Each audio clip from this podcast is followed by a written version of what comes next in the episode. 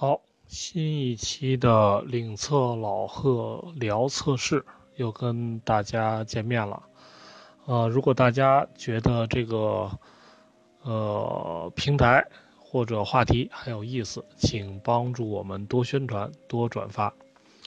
那这一期我们聊聊什么呢？呃，我们聊聊可能测试人员非常关注的一个话题：软件测试中的功能测试到底有没有技术含量？为什么会有这么个话题呢？就如果你不是做测试的，可能对于你来说会很诧异。呃，IT 里面的一个软件研发的核心部门——软件测试，居然你们要聊一聊你们的工作有没有技术含量啊？真的有点匪夷所思。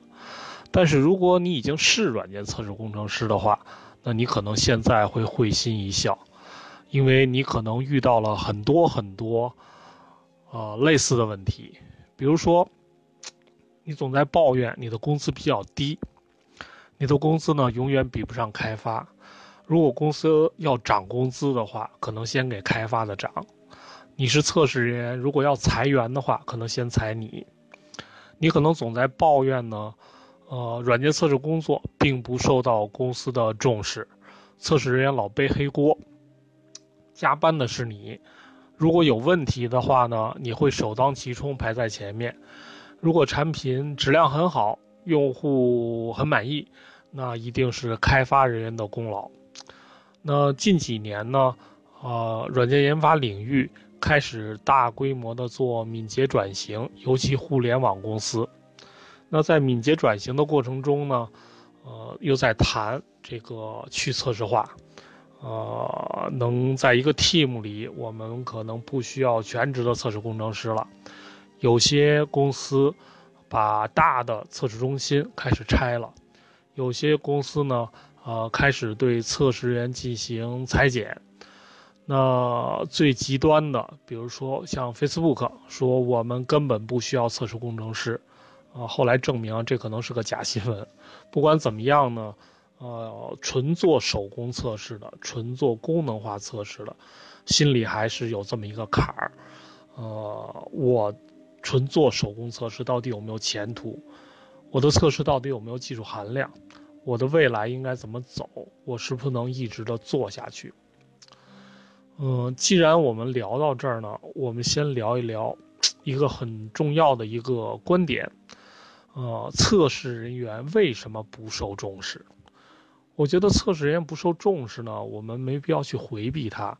那现在来看呢，它的的确确是一个事实。呃，在很多的公司，测试员都不受重视。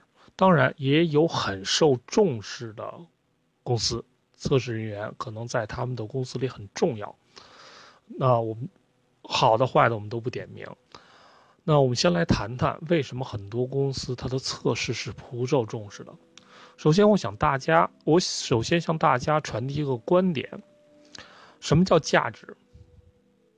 你的价值，难道只作为测试专业的测试工程师，你的价值只是体现在一个软件的功能点验证上吗？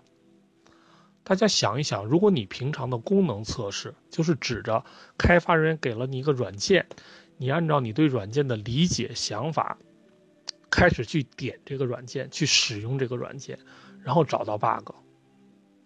那我想问你，你做一个测试工程师，你现在提供的价值，到底是工作量还是价值？什么叫工作量？工作量呢，就是这件事情谁干都可以，只做简单的培训就可以上手。比如说生产线上的工人，价值是什么？价值没有那么简单，需要进行一个很完整的训练，而且能带来的价值跟提供这个工作的人是相关的。换句话说，这个人具有很强的不可替代性，不同的人干一。同一样的工作，它可能带来的结果是完全不一样的。你想一想，你作为测试工程师，你在你的日常工作上，你提供的是工作量，还是价值？如果你提供的只是工作量，对不起，你就应该不受重视。更残酷的，你应该被淘汰。如果你的日常工作提供的是价值，而且附加价值还比较高，恭喜你，你不太可能被淘汰，而且你的职业发展会前途光明。我们的话题是软件测试中的功能测试到底有没有技术含量？OK，那我们现在先来谈谈什么叫技术含量。我在网上找到一个对技术含量的一个定义，念给大家听一听。技术含量呢，是指产品附加值的形成过程中，由于技术的使用所带来增加值的增量。如果将技术当做一种生产要素的话，产品的技术含量也可以理解为产品增加值的分配中，技术这一要素所获得的报酬。当你测试过程中间提供的技术含量越高，OK，你就越具有不可替代性，你的工资未来就会越好。那说到这儿，我们来谈一谈测试中间的技术到底是指指什么？我们现在特指的就是黑盒测试，或者手工测试，或者我们话题中间的功能测试。在测试中非常容易测试的一点就是功能点验证，也就是呢，开发人员提供给你需求规格说明书，然后呢，你按照需求规格说明书罗列的功能点逐条的进行验证，这是测试最基本的方法。老实说，这样的测试技术含量不高，也就是呢，这样的测试你提供的附加值并不高。为什么呢？大家听一听我上一期，上一期主要告诉大家测试到底解决什么问题。在我看来，如果一个测试过程不谈覆盖率，那就是耍流氓。那测试技术到底是指什么？单纯的功能点验证，老实说，可替代性极强。那测试技术指什么呢？在你的测试过程中，你到底使用没使用到测试方法？你有没有应用测试方法去显著的提高你的测试覆盖率？你有没有用基于风险分析的方法，快速的规划你的测试过程，让你的效率提高？记住，测试的技术含量体现在两个点上。一个点是覆盖率，另外一个点是基于这种覆盖率的效率如何提升。那如果我们提供覆盖率这种技术含量指标的话，那么有很多很多黑盒测试方法。简单的说一下，比如说等价来划分、因果图分析、状态迁移法、决策表、决策树等等一系列方法。这些方法告诉你什么？在现有的功能点下。如何做一个覆盖率高的测试分析？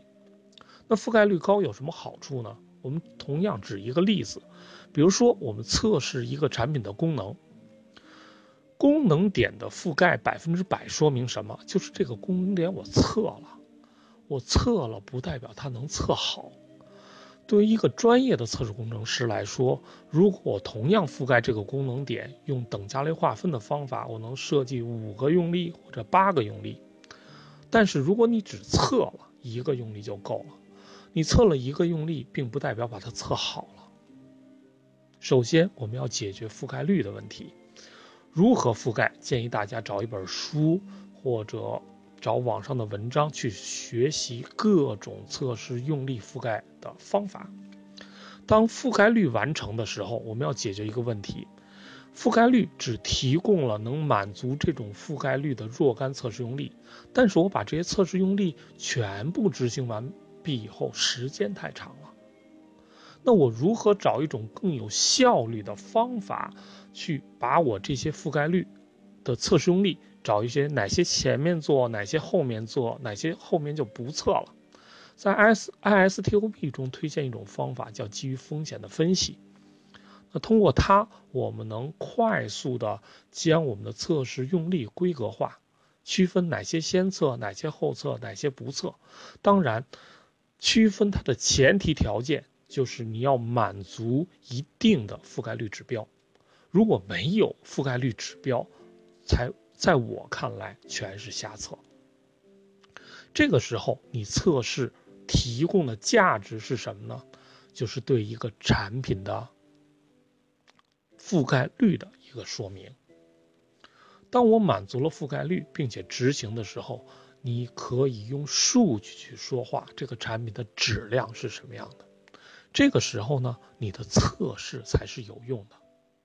你体现你测试技术含量体现在哪儿？